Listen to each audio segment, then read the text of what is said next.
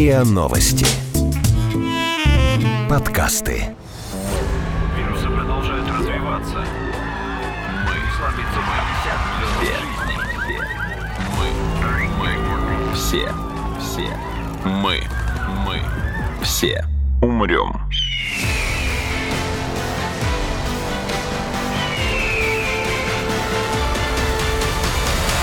Мы все умрем.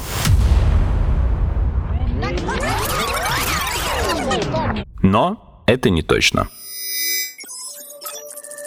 Здравствуйте, это подкаст «Мы все умрем, но это не точно», где мы с научной точки зрения разбираем, что готовит Земле и людям обозримое будущее. Меня зовут Игорь Кривицкий, со мной сегодня, к сожалению, нет моей любимой соведущей Наташи, она занята над другими проектами, но у меня сегодня два замечательных гостя. Со мной сегодня Марина Александровна Королева, журналист, филолог, автор программы книг о русском языке. Марина Александровна, здравствуйте. Да, здравствуйте. И Денис Викторович Драгунский. Попросил скромно представить его как писателя. Здравствуйте, Денис Викторович. Здравствуйте. Прежде чем мы начнем разговор, небольшая вставка. Этот эпизод подготовлен при поддержке Московской международной книжной ярмарки. Она проходит со 2 по 6 сентября в Манеже. Коллеги, я сегодня хотел бы с вами поговорить вот на какую тему. Я как э, журналист, вы как писатель, и вы как писатель и журналист. В общем, мы и в этом роде с вами коллеги, и мы с вами постоянно взаимодействуем с языком. Причем не только с русским, с русским, конечно, в основном, но и с языками в принципе. И возникает ощущение, что язык постоянно упрощается. Он становится проще с грамматической точки зрения, он становится проще с точки зрения общения. Не в плане сложности, а в плане комплексности, если можно так сказать. То есть э, количество норм, которые необходимо соблюдать для того, чтобы тебя понимали и при этом считали грамотным человеком, оно уменьшается. И вот когда я начал эту тему изучать, большинство статей, которые об этом говорят, большинство авторов, которые тоже это заметили, они в каком-то таком очень алармистском настроении, они считают, что это очень плохо, что это свидетельство деградации языка. В основном они, правда, говорят про русский, но не только на самом деле. В общем, они говорят, что это деградация языка, которая, как следствие, приведет к деградации общения, к деградации коммуникации и к куче вообще других отвратительных для культуры, языка, народа и общества в целом последствий. Игорь, а Собственно, можно сразу вопросом на вопрос? Конечно.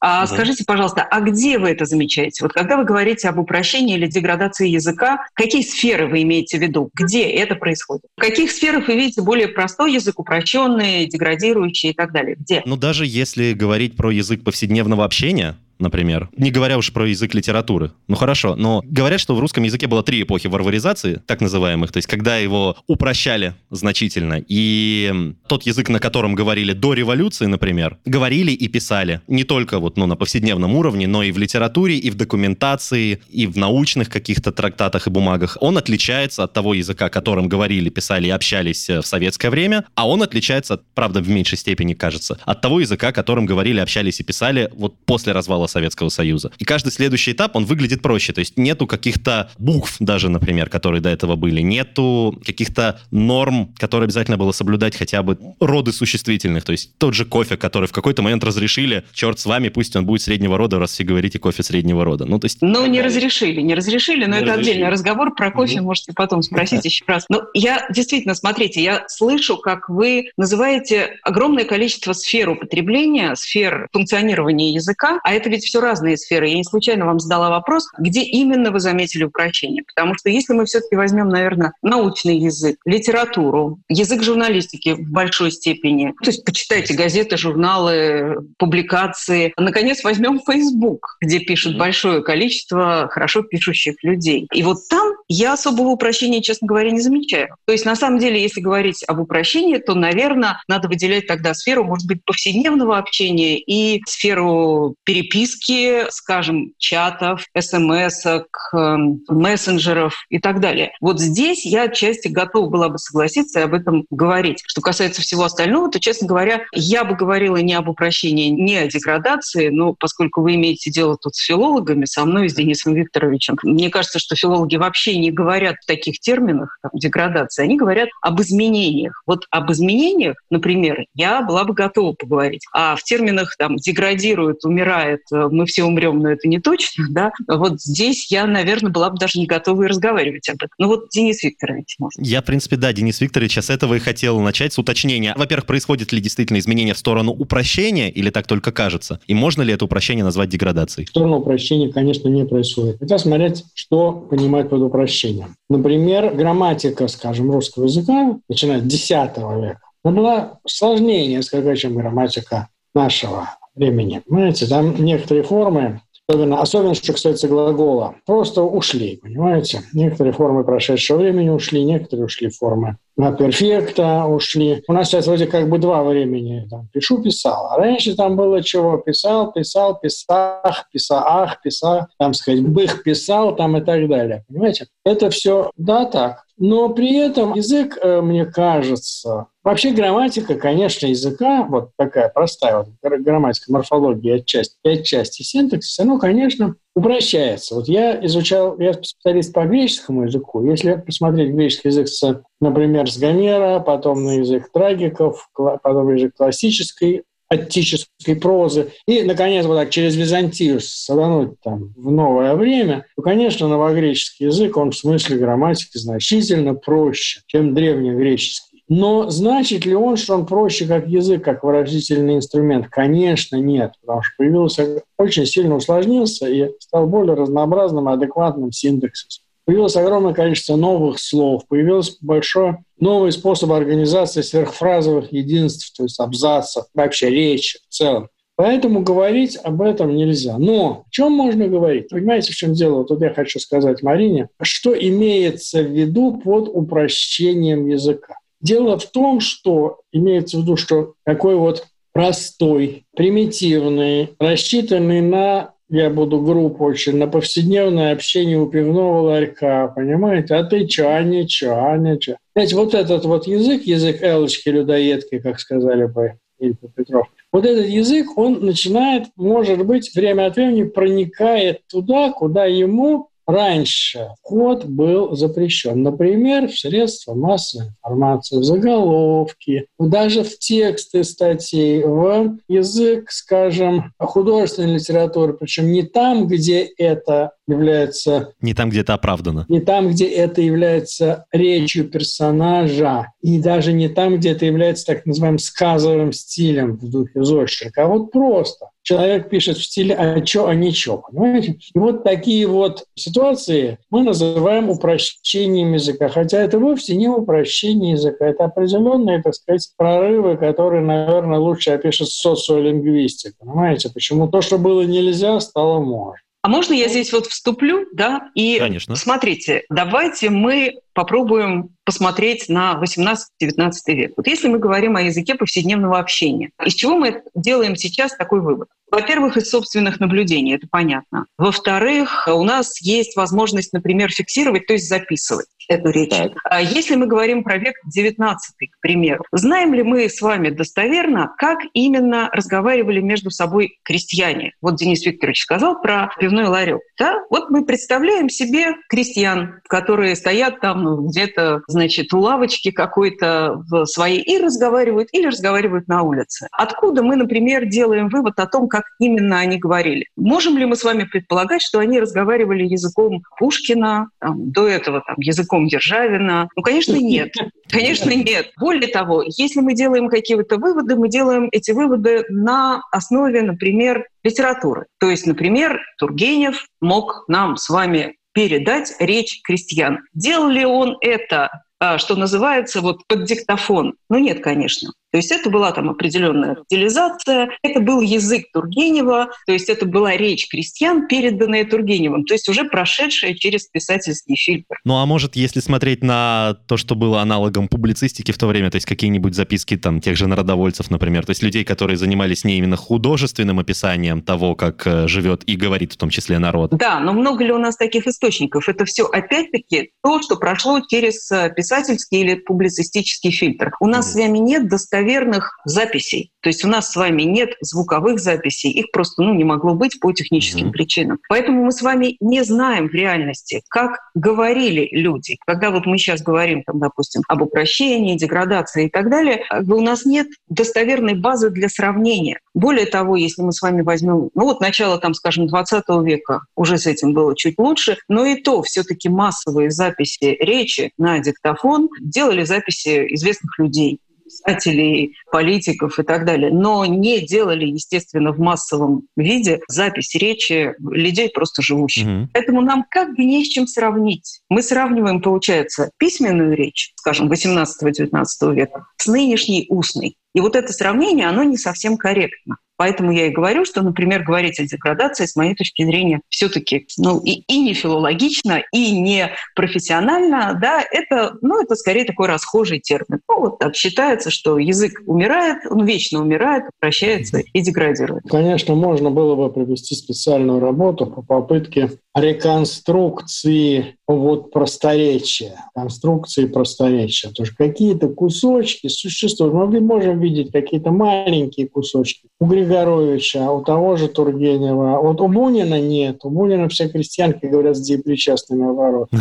Вот у Льва Толстого власти тьмы можно чего-нибудь. Знаете, в поликушке. Есть какие-то Лев Толстой был страшно чуток на язык. У него, понимаете, видно, как что у него дворяне разных уровней, разных областей, разных, так сказать, Э, степени образованности, говорят совершенно по-разному. Там и Курагин и говорит так, а Долохов, и Долохов и Ростов, они говорят совершенно по-разному, понимаете? Толстой был дьявольский чуток к языку, поэтому какие-то кусочки, может быть, из каких-то пьес Толстого, где говорит простой народ, можно так сказать, увидеть. И вы знаете, и мы видим вот тот самый, как раз вот тот самый примитивный, простой, очень такой одно-двусоставный. Вот один персонаж Толстого просто на все говорит Таила. Вот так вот. А лучше всего, так сказать, по-русски самая лучшая запись речи, конечно, у Гоголя в этом самом ревизоре, mm-hmm. где Христиан Иванович Гибнер раздает звук отчасти похожий на О, но вместе с тем немножечко на И.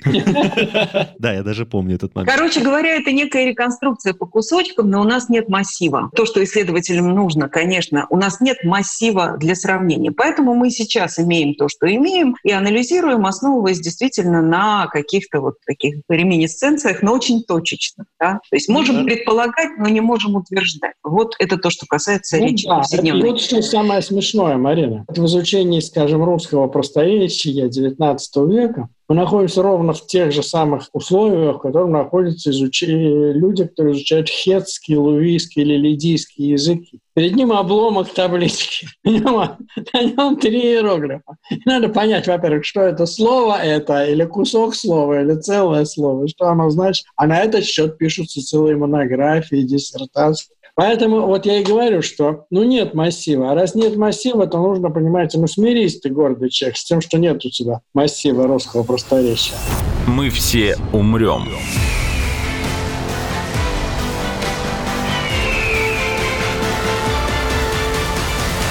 Но это не точно. Хорошо, ну а если говорить про день сегодняшний, ну то есть, допустим, вот э, то, что определяют как третий период варваризации русского, то есть постсоветское, там с конец 90-х, начало нулевых и дальше. Почему именно варваризация? А, ну я встречал такой термин, то есть... Э... Варваризацией называется по филологии, если, пускай меня Марина поправит, это, это вы у нас специалист по античности. Вот, варваризация называется просто, когда очень много иностранных слов. Это варваризмы появляются, понимаете? Поэтому mm-hmm. слово тротуар, этажерка, парфюм – это тоже варваризм. Понимаете, весь этот вот изящный язык начала XIX века, наполовину полный французскими, а на вторую половину французскими, так сказать, туалетными, а на вторую половину немецкими философскими словами, угу. это есть, так сказать, варваризация. Понятно. Даже слово варваризация – это варваризм в таком случае, получается. Да. Вот. Вы имеете в виду, наверное, вот третий этап варваризации, третий этап как бы упрощения. Да, да. Мне нужно скорректировать свой понятийный аппарат, действительно, да. Окей, последние пару десятилетий у нас достаточно массива, средства записи достаточно развиты, и действительно происходит то, о чем вы уже сказали, что просторечный язык начинает проникать в язык СМИ, в язык литературы, чем, получается, влечет за собой собственное распространение и его фиксацию как э, нечто общепринятое, что потом приводит, на мой взгляд, должно, по крайней мере, приводить к дальнейшему дальнейшему упрощению, потому что люди читают книги, написанные уже частично на обычном повседневном языке. Это становится как бы нормой, а обычная языковая повседневная норма, она всегда проще, чем норма книжная. И вот такая рекурсия тут. Ну, давайте, может быть, я вступлю. Mm-hmm. Смотрите, мы снова затрагиваем огромный массив явлений. Да, здесь сразу много всего, все, mm-hmm. что вы упомянули. Если говорить о проникновении просторечия в язык, то здесь, э, знаете, вот после, действительно, после революции 17 года это проникновение было таково, что носило характер просто, ну, во всех смыслах революционный, поскольку действительно это произошло после революции. Но Есть оно было идеологически обосновано тогда, после Тщательный. революции. Нет, это было связано даже не с этим, с тем, что огромная масса сельского населения вливались в города. Угу. И они как раз с собой несли вот этот, э, сказать, просторечный сельский язык. Это было огромное перемешивание. Об этом писал такой замечательный языковед Селищев. У него есть книга «Язык революционной эпохи». Вот он там анализировал то, что происходило тогда с языком. Да, перемешивание. У нас сейчас то, что происходит, то, что происходит, наверное, с конца 20 века, у нас некая другая революция, она связана с интернетом. Угу. Да, с тем, что, например, тексты, которые прежде были письменные, там, выверенные, они содержались у нас, э, условно говоря, в библиотеках. То есть у нас были книги, у нас были всякие печатные издания. Ну, что мы могли читать как печатное слово? Мы читали книги, газеты, журналы. Все это подвергалось там, редактированию, были корректоры и так далее. Была угу. выверенная письменная речь. То, что сделал интернет, он вынес э, печатное слово на вольные вот эти вот просторы. Там, где нет редакторов, там, где нет корректоров, там, где практически нет цензуры. Вот, вот, вот это перемешивание произошло. И у нас произошло, как мне кажется, такое стирание а, между печатным словом и печатным словом. Если прежде мы считали, ну, как, например, там считали мои родители, уж тем более дедушки и бабушки, что если что-то напечатано, то это вот прям... Это истина в последней инстанции. Да, это образец. Вот сейчас мы так с вами, правда же, сказать не можем. То есть мы же видим с вами печатное слово в интернете, оно печатное, не от руки написано. Но тем не менее, там какие там образцы. А это плюс огромная, ну такая информационная, что ли, революция. Это еще другой процесс. То есть когда, когда у нас количество информации, которую мы вынуждены ежедневно перерабатывать, которая на нас обрушивается, она до такой степени сейчас вот эта пружина информационная сжата, да, что мы вынуждены корректировать и свою речь, и письменную речь, и устную с учетом вот этого всего, с учетом информационной насыщенности. То есть у нас по сравнению там, с какими-нибудь 70-ми, 80-ми годами у нас, не знаю, в 100 раз, иногда, может быть, там в 200 раз больше источников информации, чем было когда-то. И многоканальность общения сейчас, она тоже такова, что она нас вынуждает к краткости. То есть вот здесь я замечаю, например, два этих процесса. Если уж говорить о том, что происходит сейчас и почему мы хоть в какой-то степени, но можем говорить действительно о тенденции к упрощению или к ускорению общения вот в такой нашей повседневной действительности. Но ведь эта краткость иногда может доходить до абсурда. Ну, то есть, сдрык короче. Ну, то есть, что это? Это не речь. Это даже, кажется, это даже воспринимается по-другому. Не несет того смыслового оттенка. Это воспринимается как, как будто человек вот на отвали просто написал тебе обозначиться и так далее. Но вы же поняли? И я понял, но воспринял-то я это не так, как если бы он мне написал хотя бы просто с днем рождения, понимаете, без тех же самых знаков препинания. Но если бы он полные слова написал, я понимаю, что он потратил на это несколько секунд своего драгоценного времени, и это будет восприниматься как поздравление. Ну, это повлияет влияет на вашу коммуникацию. Да, ну так о чем я и говорю. Я же да, между двумя говорю. людьми. Mm-hmm. И здесь уже мы говорим о другом. Мы говорим mm-hmm. не о языке, а как бы коммуникативных последствиях. Да, но я об этом и начал. То есть с этого и начал свой вопрос. Ведь язык — это основной инструмент коммуникации, и не ведет ли как бы изменение, упрощение этого инструмента к изменению и ухудшению, упрощению самой коммуникации. Вот тот пример, который я привел, сейчас мне не кажется, что вы на него возразили, например. Наоборот, только подтвердили. Не ведет, отвечу, попробую еще раз возразить выразить, mm-hmm. не ведет. Оно ведет не к изменению коммуникации, оно ведет к коммуникативным ошибкам. Вот вы, например, такое прочитали и обиделись на этого человека, и, возможно, mm-hmm. вы с ним не будете продолжать общаться. Ну, кстати, еще одна особенность вот этой письменной переписки, то, что я часто наблюдаю в том же самом там Фейсбуке, в переписке, поскольку нет э, интонации соответствующей, да, тебя могут вообще и понять по-другому, то есть mm-hmm. коммуникация будет нарушена из-за того, что, так сказать, ты вроде бы говорил совсем не то, что человек человек понял. Отсутствие ну, да. звука, отсутствие коммуникации. Но это характерно и для писем тоже было, с другой стороны. Люди писали письма, и их тоже могли, так сказать, не так понять, потому что не видели интонации. Просто этого больше. Вот. Скажем так, вы могли получать одно письмо в месяц, а сейчас угу. вы получаете таких записочек иногда там 20 в день. И этого становится больше. И, конечно, думать о коммуникативных последствиях того, что ты пишешь там с ТЧК, вот, конечно, надо бы думать. Но это не сам язык упрощает еще раз говорю, как мне кажется, это действительно делает вероятными коммуникационные ошибки и коммуникационные разрывы тогда между людьми. И это mm-hmm. может нарушать коммуникацию, да, конечно. То есть количество коммуникативных ошибок нарастает, но не из-за того, что мы стали писать друг другу как-то быстрее и проще, выкидывая там целые буквы или слова. Почему? Из-за этого тоже. Но дело не в том, что мы выкидываем букву или слово, а дело в том, скорее, что мы вот в этом цейтноте, скажем, переписок и чатов, мы не успеваем просчитать коммуникационные последствия. Вот эта проблема. Мы в таком, опять-таки, информационном и временном цейтноте мы не можем понять, что уместно, что неуместно, да? То есть мы не можем понять, что своевременно, а что не своевременно. Вот это главная проблема людей, которые, например, много чатятся. Ну вот я вам скажу, я иногда по своим студентам, там, молодым своим коллегам, иногда наблюдаю, что у них отсутствует, если хотите, вот ну, такое понимание иерархичности переписки и иерархичности интонации в переписке. Дело в том, что все эти люди, они пришли из чатов. Угу. То есть понятно, что это уже поколение, которое общалось в основном в чатах. Чат, он как бы безличен. Там ты не видишь, кто старше, кто младше, там, кто начальник, ну вот в их там молодежный чат, кто имеет право на большее уважение, кто на меньшее уважение, или на... Вот находятся они все на одной, что называется, линейке. Да? И вот эту интонацию чатов они переносят, например, в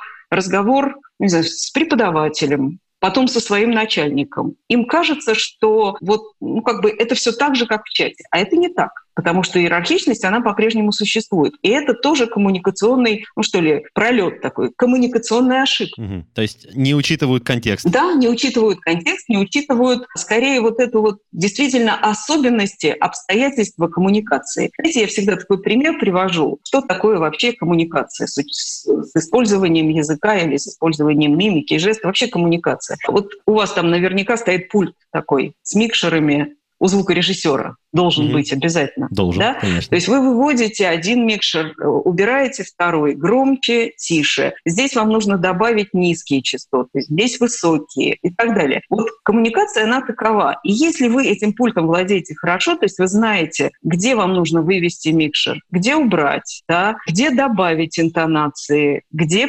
прибавить. Если вы владеете всем набором, то коммуникация будет успешная. Если вы владеете одним микшером и выводите mm-hmm. его там к примеру, на Кнопкой полную громкость, выключить. а всеми, да, кнопка вкл-выкл, то все, вы общаетесь вот именно одноканально, и такая коммуникация не будет успешной. То есть на самом деле залог успешной коммуникации с использованием языка, а, в том числе это владение всем набором абсолютно от просторечия, допустим, до высокого литературного. Вот если человек владеет от мата, да, Денис Викторович? Да. Да, правда же? До высокого литературного. Не обязательно вот э, вы должны прям им пользоваться ежедневно тем же самым матом, да? Но вы знаете, что он существует, и знаете, когда применить и как. Эпизод подготовлен при поддержке Московской международной книжной ярмарки. Она проходит со 2 по 6 сентября в Манеже.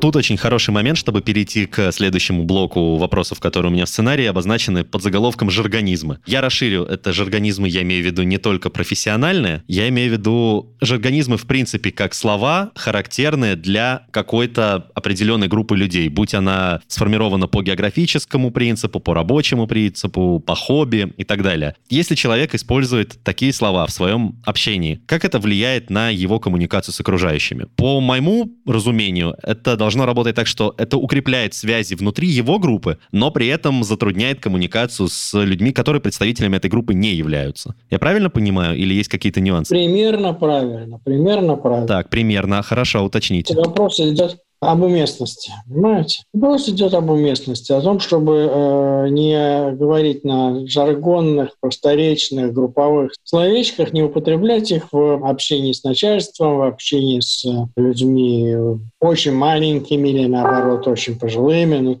ну понятно, понимаете, вот уместно, что язык, он ведь... Зачем он такой богатый? Он богатый за тем, чтобы обеспечить коммуникацию по всем каналам. Если, так сказать, у языка есть цель, то вот она такова. Понимаете, если когда человек начинает лезть со своим жаргоном в той группу, в которой это неадекватно, то, естественно, он будет оттуда отторгнут. Да, это правильно, но это, так сказать, вполне такая элементарно вас. Тот же самый пример с микшерным пультом, да, то есть вы Да, должны да, да, да. понимать, Я, именно он меня и натолкнул, на самом в деле. да. какой момент вам нужно вывести, ну, допустим, это молодежный жаргон, потому что ну, есть такое понятие, там, молодежный жаргон, там, профессиональный жаргон, уголовный жаргон и так далее. А, значит, вы понимаете, и здесь э, это происходит на уровне такого, знаете, секундного сканирования ситуации. То есть вот здесь я уже прям как психолингвист вам говорю, значит, сканирование происходит за секунду, у человека, который владеет всеми средствами, да, всеми микшерами, правильно. И он понимает, вот здесь можно говорить на молодежном жаргоне. Правда, там тоже возникают иногда ситуации, знаете, когда там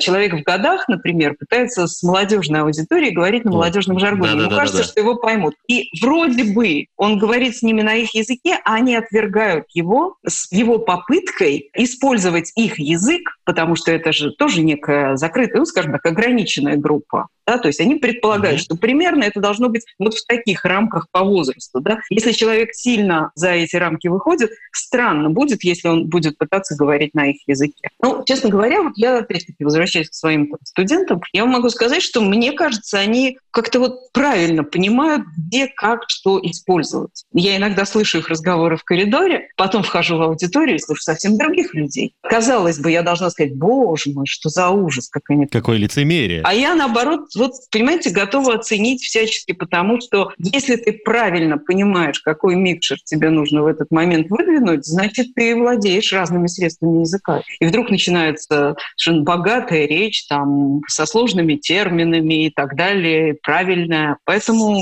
вот, вот только честь и хвала. Но вот так должно быть в идеале. Так в идеале человек должен понимать ситуацию и использовать соответствующие инструменты коммуникации в соответствующей ситуации. Однако же, ну, наблюдаются очень часто. Вот тот же пример, который вы привели с чатом, или пример, который я хотел привести. Канцеляризм — это же подвид жаргона. Ну, то есть од- одна из разновидностей. Можно ведь так сказать? Мне кажется, это явление гораздо более фундаментальное. Канцелярит — это... Ну, канцелярит — это просто термин Чуковского, да? То есть канцеляризм — это э, какой-то какой элемент канцелярита, а Чуковский ввел такой термин э, канцелярит, который прям живет у нас и побеждает. Назвать его жаргоном я не могу. Я бы сказала, что это уже чуть ли не отдельный язык. Ну, изначально это было, если я правильно понимаю, изначально это было языком вот, общения каких-то высоких кабинетов и языком э, документации. Ну, Скорее прежде всего, языком документации, скорее Мгм. языком общения там начальника с подчиненными, скорее Мгм. просителя с э, человеком, ко- которому он пришел просить о каких-то там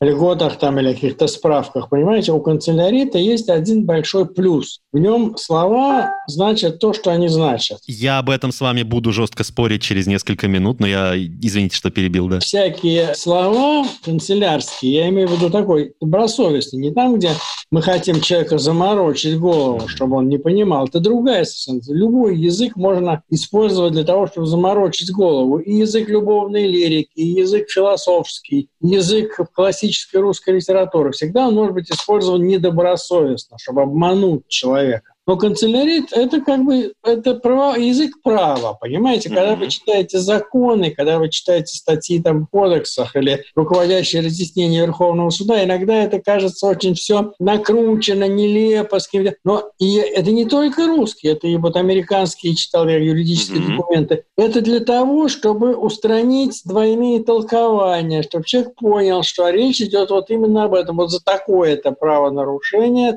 вот при таких-то обстоятельствах нужно такое-то, так сказать, э, такое-то наказание, там, штраф или там что-то еще. Ну, а то, что канцелярит, то, что любой язык, вот, кстати, очень вы правильно сказали, это очень важный момент, любой языковый стиль, и молодежный жаргон, и красивый литературный язык, он может быть всегда использован, понимаете, во зло для того, чтобы человека ввести в заблуждение, обмануть, заморочить ему голову. Ну, я бы здесь, Денис Викторович, э, знаете, как возразила, когда, конечно, Чуковский вводил вот этот термин канцелярит, он, безусловно, с отрицательной коннотацией, потому что Да. то, о чем вы говорите, это скорее язык, ну, не канцелярский, в прямом смысле слова, это язык правовой, правовой. Прежде всего, всего это, конечно, относится к юридическому языку, действительно, да. к языку законов, ну, потом уже к языку документов, там, где действительно, вот вы совершенно правы, там, где должна быть однозначность терминологии. Они очень боятся как-то там ее упрощать. Вот я разговаривала по этому поводу с юристами много, они говорят, нет-нет-нет, мы не можем. Мы не можем упрощать этот язык просто... Потому что появится дополнительное толкование. Да, могут появиться дополнительные толкования. Поэтому он вот такой сухой, канцелярский. А канцелярит, когда Чуковский об этом говорил, он, конечно, имел в виду вот этот издевательский чиновничий язык,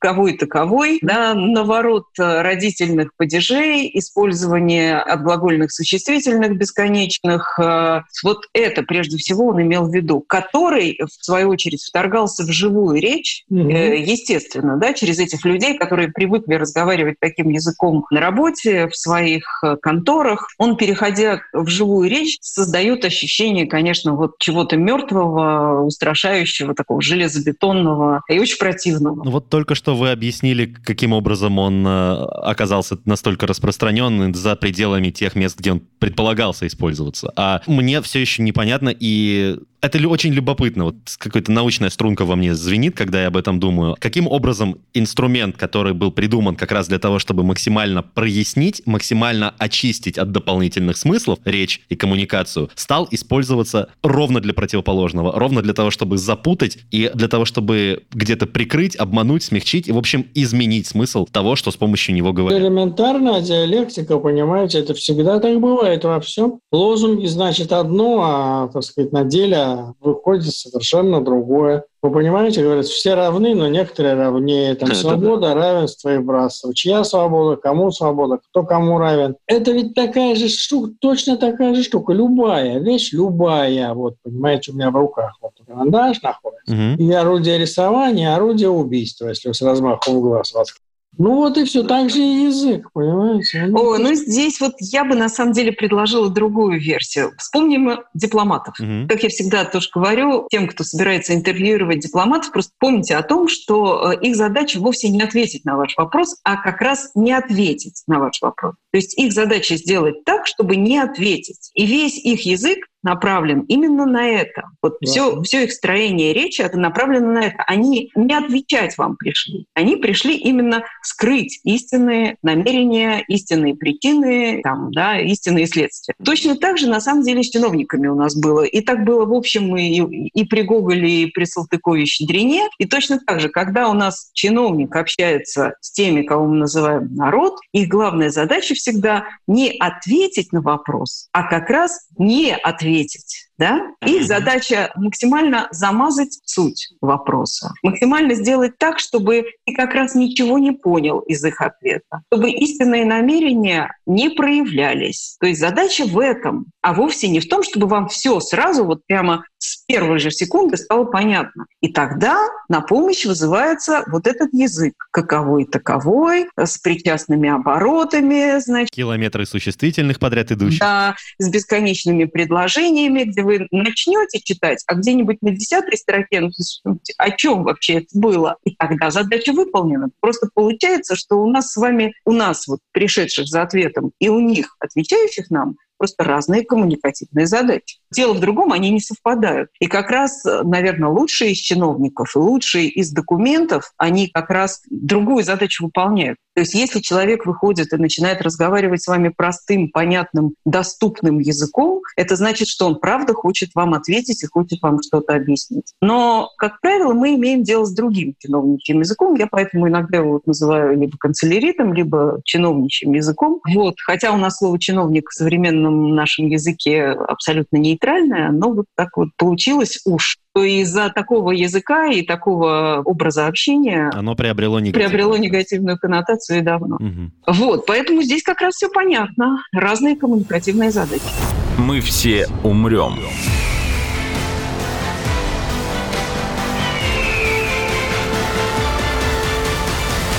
Но это не точно. Но просто это может звучать безобидно, но это может приводить к ну, достаточно страшным последствиям. То есть, ладно, ну, если брать абстрактный пример, то просто дипломаты могут друг друга недопонять. Но если брать конкретный пример, правда, это уже связано не столько с языком права и политики, сколько, наверное, с каким-то более с научным языком. Прекрасный пример, который был в книге Уильяма Лутца «Double Speak». Это можно перевести как «двоеречие», наверное. Вот, ну, то есть по аналогии с двоемыслием из 1984. Э, Существует около 50 разных названий для сахара, которые, ну, записывают в состав продуктов. И человек, которому важно понять, есть ли в продукте сахар, то есть диабетик какой-нибудь, например, он слово «сахар», он прочитает, поймет, сканирует, а дегидролизованный сироп тростника он может не счесть, но для него это опасно. А производитель таким образом просто попытался ну, получить дополнительные пару долларов. Тут цена коммуникативной ошибки может быть крайне высока. Конечно. Но вы же, наверное, знаете, что, скажем, документы, которые сопровождают там кредиты банковские, mm-hmm. да, люди же часто жалуются на то, что либо непонятно написано, либо какой-то очень важный фрагмент э, написан настолько маленьким шрифтом и так незаметно, что его не прочитали. Mm-hmm. Но, как правило, люди не в состоянии дочитать до конца эти документы. Вот вы вспомните, если вы подписываете какой-нибудь длинный договор, и вам обычно говорят, вы не читаете, там все стандартно.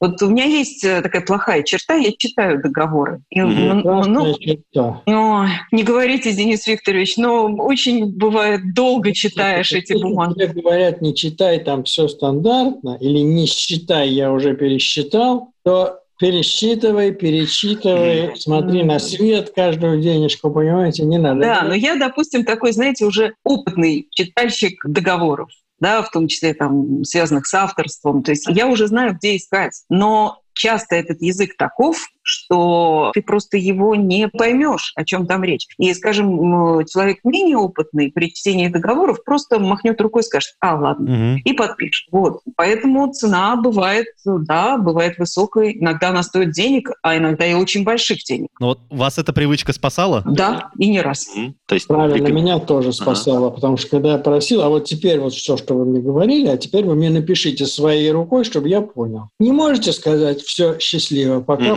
угу понимаешь? Но надо сказать, что чиновники, мы сейчас там говорим о банках, ладно, допустим, там кто-то может, кто-то не может. Чиновники, они очень ревниво относятся к тому, что ты пытаешься упростить их язык или заставить их это сделать. Потому что это некий сакральный язык. Действительно, это а для них... поэты, представляете, да, заставь да. поэта описать просто. Выходит перед тобой молодой поэт или не молодой, начинает читать стихотворение с метафорами. Я говорю, тю-тю-тю-тю, говорю, ну-ка, ну-ка, короче, сказать ты что хотел? Может, тебя стукнуть, наверное, тяжелым предметом. А речь идет а просто о том, что любой инструмент может использоваться, так сказать, вот в, когда мы говорим о чиновниках, мы говорим не о языке, а о просто о навыках общения чиновников с людьми. Я абсолютно убежден. Если бы, например, наших чиновников обучили бы, заставили бы, например, говорить по по латыни. Mm-hmm. Или если бы наших чиновников заставили бы делать так, чтобы каждая фраза состояла не более чем из четырех слов. Была бы специальная компьютерная машина, которая какой-нибудь такой вот э, по определитель антинепонятнин, понимаете? Ой, мечта, мечта, Денис Викторович. Но обман, обманут все равно. Вот этим простым таким языком ты, я, я вам даю денег. А я вот не согласна. Но обманут. Понимаете, язык это просто удобное, уже привычное для них средство. Они будут обманывать по-другому. Будут... Э, это да, это да. Они выстроятся и найдут способы. Но язык все-таки это такая, знаете, обнажающая машинка. Ну, правда. То есть вот если, за, если сбить, например, человека, говорящего канцеляритом, как бы сбить его с этого пьедестала и сказать, а теперь то же самое, пожалуйста, пожалуйста, в трех фразах. Там первое, второе, третье. Человек сначала как бы войдет в ступор, потом пройдет какое-то время, прежде он, чем он сделает эти три фразы, чем он их ну. произнесет. Но вот, как правило, они обнажат суть, суть того, что ну, происходит. Да, скорее, да? Всего. скорее всего. Вот. Поэтому язык — это не, не просто инструмент это еще и проявитель. Проявитель либо намерений, либо проявитель того, что эти намерения пытаются скрыть. То есть в данном случае мы говорим довольно сложном устройстве. Можно как-то научиться распознавать быстро, вот сканировать и расшифровывать, может, э, моменты, когда нас пытаются языком запутать и научиться считывать ту суть, которую человек на самом деле хотел или не хотел как раз до нас донести. Но там же много и лингвистических, и все-таки экстралингвистических факторов. Например, видим ли мы человека, видим ли мы, помимо всего прочего, мимику, и жесты. Это же тоже дополняет, добавляет что-то, к, картинка добавляет, естественно, к речи. Но если мы говорим просто о словах, то есть о письменной или устной речи, то там, наверное, закон такой, чем сложнее и непонятнее, чем длиннее и чем больше таких оборотов, о которых мы говорили, да, тем вероятнее, что от вас что-то пытаются скрыть. Угу. Все-таки речь простая, ясная, прямая, короткая. Это все-таки вот в такой речи вы с меньшей вероятностью скроете свои намерения. Сюда можно вставить клевый пример из сериала «Интерны». Неуважаемый, вот вы кто? Вы понимаете, что вы прошлое Любы, а я ее настоящая. И будучи настоящим Любы, я не позволю никакому прошлому вмешиваться в наше будущее. Эпизод подготовлен при поддержке Московской международной книжной ярмарки. Она проходит со 2 по 6 сентября в Манеже.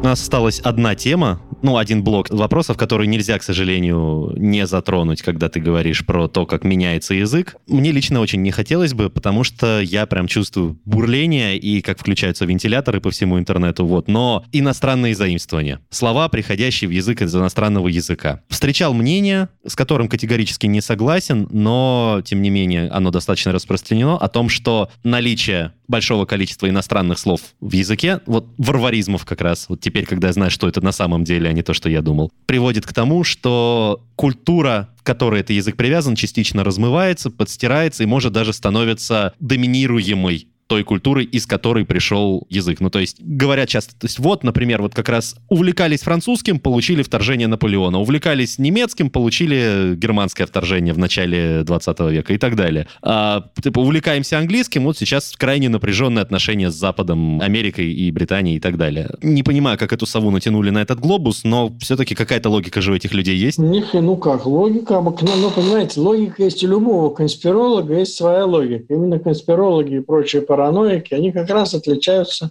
потрясающей логичностью. У них mm-hmm. все, так сказать, это лечится этим самым, тяжелыми нейролептиками. Ну, не речь ведь не только про конспирологов, потому что, ну, то есть еще Ломоносов, например, говорил, цитата, «Язык укрепляет и охраняет весь быт, государственность народа, а распространяясь в иных странах, он способствует росту влияния народа среди других. Напротив, слабее языком, народ уступает другим не только свое духовное богатство, но и свое ну, жизненное ну, это пространство. Очень, это неправильно, это совершенно неправильно. Вы знаете, потому что есть языки, которые, например, скажем, очень сильные язык, народы с очень сильными экономиками, с очень сильными языками внутри себя, но которые совершенно не... Ну, Китай, понимаете? Влияние Китая в мире огромно. Китайской экономики, китайской промышленности, китайской чего, китайской скоро уже через несколько буквально нет, военной машины, всего на свете. Но вот насчет влияния китайского языка что-то пока как-то слабовато, понимаете? Язык сложный, вот. Денис Викторович.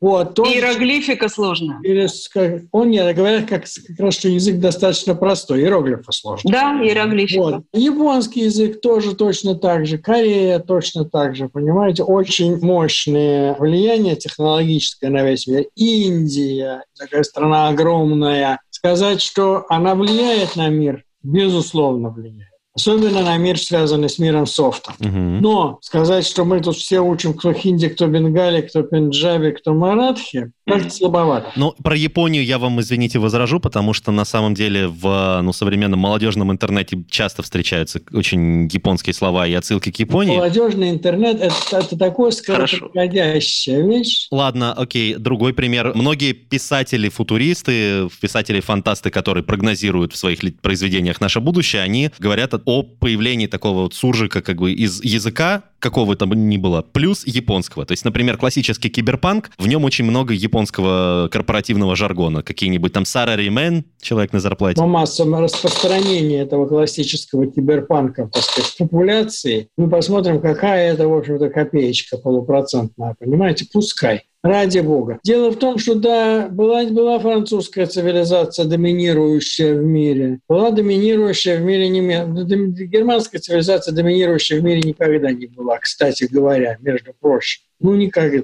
Нас сначала французская, а потом английская. Поэтому история с э, немецкой, так сказать, этой самой вторжением, связанным с господством немецкой говори, не было такого господства. Это был язык, так сказать, связанный с техникой с какой-то, с какой-то наукой. Тотальное господство в мире имеет только вот был, имел когда-то французский. Да и то, что значит в мире? Мы возьмем кус, это маленький кусочек, маленькая восьмушечка земного шара, северо-запад, понимаете? Ну вот так. Я могу вот что сказать. Я бы, бы, бы, бы, вот если бы я был бы богатым человеком, причем богатство такое в масштабе госбюджета, я бы попробовал бы сделать такой опыт. Давайте русские слова проталкивать в мировой обиход и посмотреть, что какие-то написать специальные по этому поводу программы, которые бы помогали бы эти слова ну, честно говоря, Денис, мне кажется, немножко такая научная фантастика, потому что все-таки язык, да, все-таки язык э, очень живая сущность. Она резко отвергает всякие директивные шаги.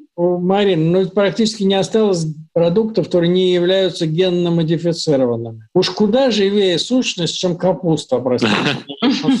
Однако она вся является вся на ГМО. Вот язык в этом, язык в этом смысле круче. Он прям... Вот я бы никому не советовала вообще-то так активно в язык вмешиваться. Я когда слышу про комиссии, законы, реформы, изменения, я напрягаюсь, потому что я хочу сразу, знаете, как сказать, осторожненько, осторожненько не надо, будет хуже. Золотые слова. А вот ты можешь привести пример с тем, как вот вмешательство в язык привело к чему-то дурному? Вот мне было бы интересно послушать. Я, мне почему-то кажется, что такие примеры должны быть. Когда люди пытались что-то сделать с языком. С другой стороны, когда вот действительно был у нас советский язык и вводили в массовом порядке, скажем, там, аббревиатуры, новые слова, я не могу сказать, что это было какое-то директивное введение. Это был просто массовый вброс лексики, mm-hmm. действительно. Но она на соответствующей почве и приживалась легко. Просто потому, mm-hmm. что она сразу была загружена вот в эту идеологическую раму. Это были немножко другие условия. Я о чем хочу сказать в смысле иностранных слов. Я так немножко поскушнела, когда услышала этот вопрос, потому что... Я понимаю, но я не мог его обойти. Да, я столько на него отвечала. И все как-то я пытаюсь сказать, что ну чего мы, собственно, боимся? А главное, чему мы возражаем? Вот, во-первых, если говорить о языке, дело в том, что мы часто путаем язык и лексику. Ведь мы, когда говорим о новых словах, мы говорим, собственно, о таком ну, разделе, как лексика.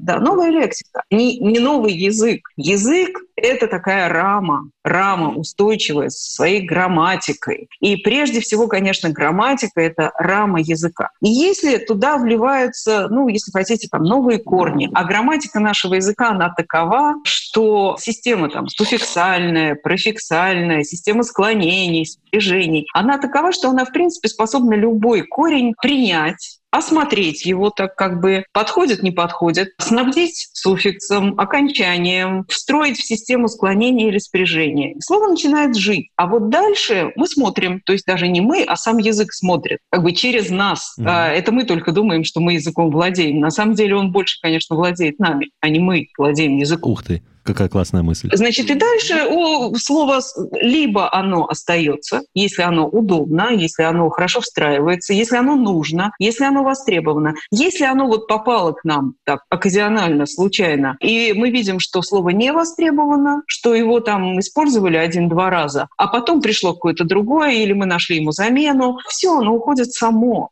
Ну, разве мы становимся беднее от того, что мы набираем себе разнообразных корней и превращаем их в свои слова, в слова свои? Мы становимся только богаче. И слава богу, что у нас есть такой язык, который в состоянии все сделать своим. Вот поэтому ответ мой такой. Это, мне кажется, что Прекрасно. это только... Да, совершенно верно. И, кстати говоря, и вот именно язык сам чувствует все, что нужно. Потому что вот компьютерная маус так и стал, все-таки стал мышью. Угу. А какие-то другие, материнская плата стала матерью, понимаете?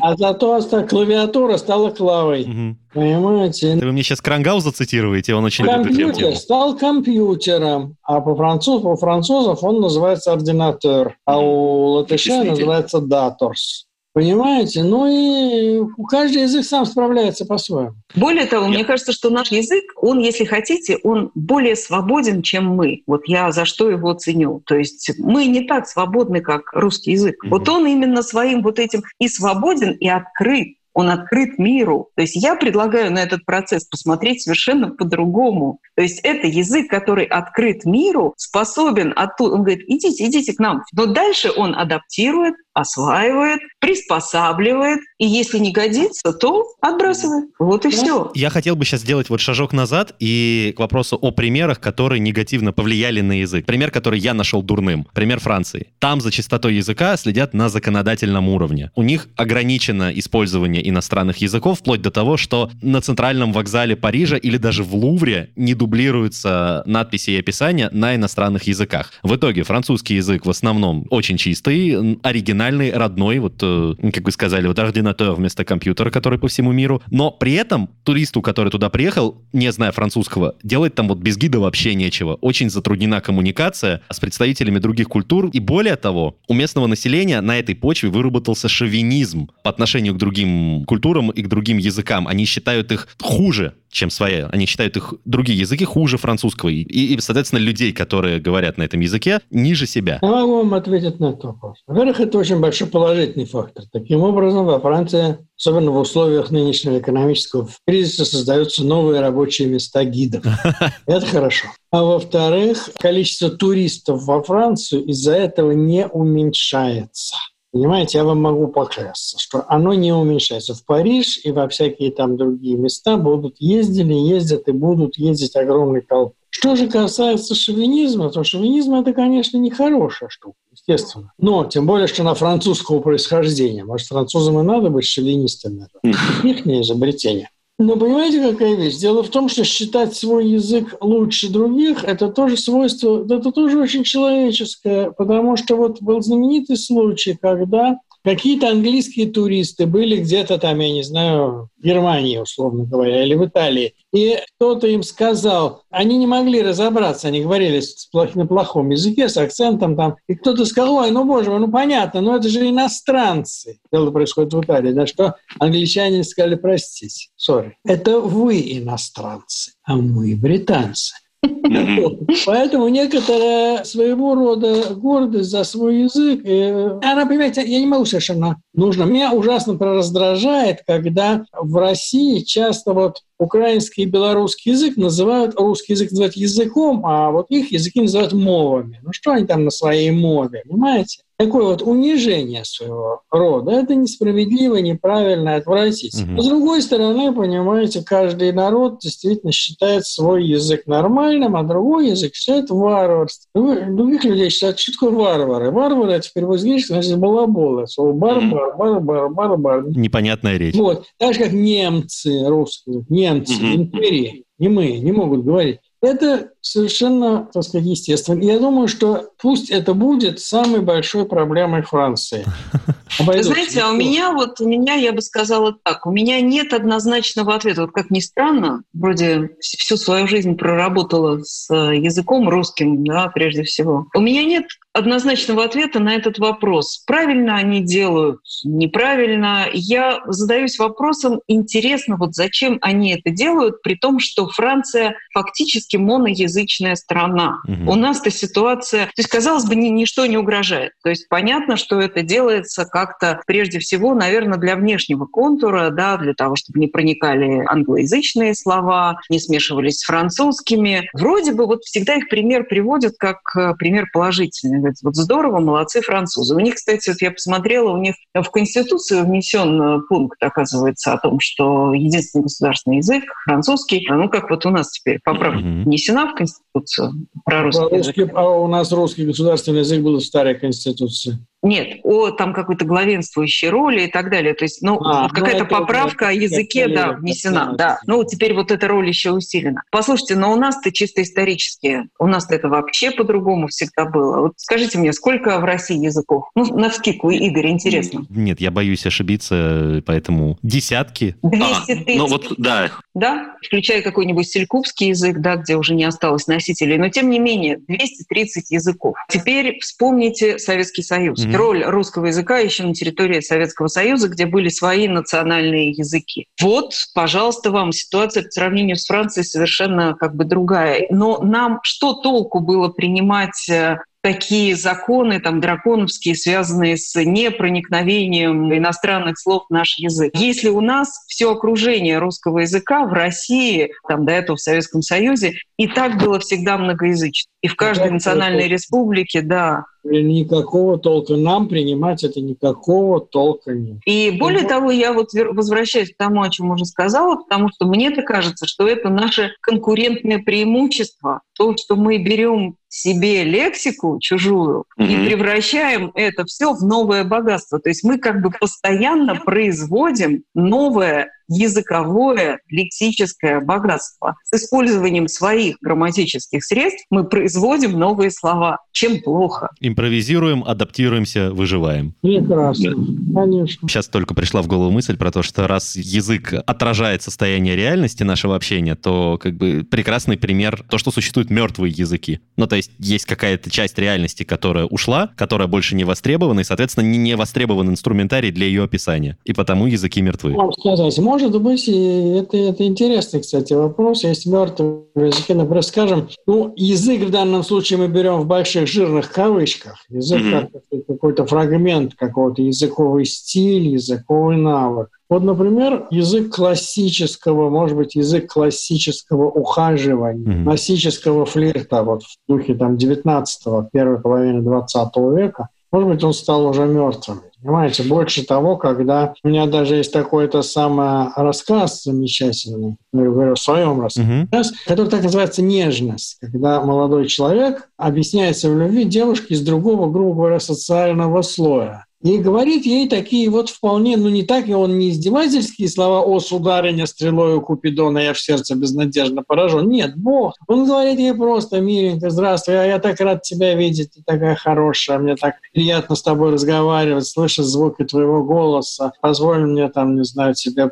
поглядеть в твои глаза». Там, ну что-то вот такое, такое на уровне такого, знаете, такого простого простого Бунина или Тургенева. Она ему, выслушав, она ему говорит, еще совсем уже. Mm-hmm. это воспринимает как какое-то странное издевательство, что он говорит в каком-то странном языке. А может быть, например, скажем, язык общения каких-нибудь новых социальных, новых гендерных групп, скажем так. Не будем раскрывать это mm-hmm. подробно, потому что мы, нас не обвинили в пропаганде кое-чего. Ну да. Сказать, что, может быть, вот их язык объяснений в любви, их язык – это новый язык, который совершенно не совпадает с тем, что было вот в Тургеневскую, Бунинскую эпоху. Но в любом случае такие секторы, да, смотрите, совершенно умер язык передовых газет советских, понимаете? Угу. Вот какой бы ни был официальным советский, современный российский чиновничий язык, вот единороссов язык, язык там всяких тому подобных там парламентариев, скрытый, увертливый, громоздкий. Но никто вам не скажет, что, товарищи, друзья, в свете решений последнего пленума партии «Единая Россия» партия ставит перед народом следующие задачи. Всецело усилить и углубить там достижения в области снабжения населения товарами первой необходимости и высокого качества. Денис Викторович, мне кажется, что вы близки как раз к документам. Вот, ну нет, но он уже не такой, понимаете? Вот как... Безусловно. И той идеологической заточенности уже нет, конечно. Вот, понимаете, вот такого вот, такого вот языка передавить совершенно нет. Совершенно нет языков. Умерли, например, описание природы. Я последним человеком, который умел описывать хорошо природу, это ныне покойный великий советский и постсоветский журналист Андрей Иллеш. Он выпустил два тома своих после смерти, его жена выпустила книжек. И там потрясающая природа, понимаете? Вот это Бунин, Пришвин, что хотите. Сейчас так делать не умеют. Это вот язык описания природы, язык пейзажа, язык Тургенева, Бунина, Пришвина, Паустовского. Это мертвый язык. Ну и так далее. Да, понимаете? я думаю, что еще язык переписки, скажем, деловой, там, 19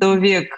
Примите, милостивый государь, да. мои уверения в совершеннейшем да, да, почтении. Да, да, да. А вот это. Ну и можно много чего, так сказать, найти таких примеров, когда... Я даже говорю о таких вот, ну, именно скорее даже о художественных вещах. Вот, и ну, что нормально. То есть отмирает некая социальная функция, отмирают какие-то реалии, вместе с ними отмирает сопровождающий их язык. Это просто этот мой комментарий увел нас в такие глубины, о которых я даже не думал, потому что я-то имел в виду просто мертвые языки, в смысле языки стран и народов, на которых никто не говорит. А вот эта мысль, которую мы сейчас развивали, она поразительна в своей простоте и очевидности, но почему она тогда не приходила мне в голову, это классно, это здорово. Так, ну если подытоживать, то я делаю такой вывод, что получается язык не приводит к деградации коммуникации или вообще к изменению коммуникации. Наоборот, он, являясь инструментом этой коммуникации, он отражает как раз изменения вот этого самого общения, которое происходит между нами. Он отражает реальность и не формирует ее, а наоборот следует за ней. Все точно, значит, он не умирает,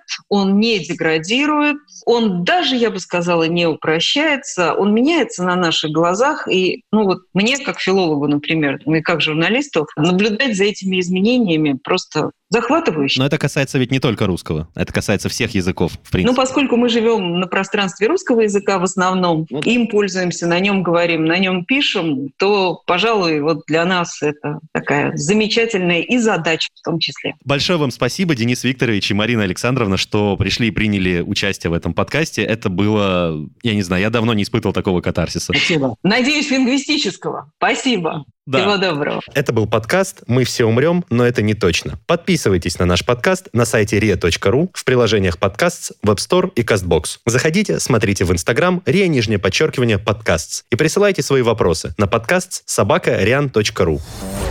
Вирусы продолжают развиваться. Мы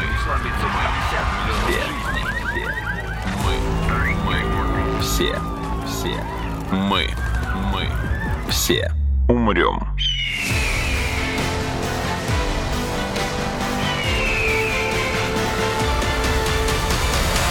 Мы все умрем.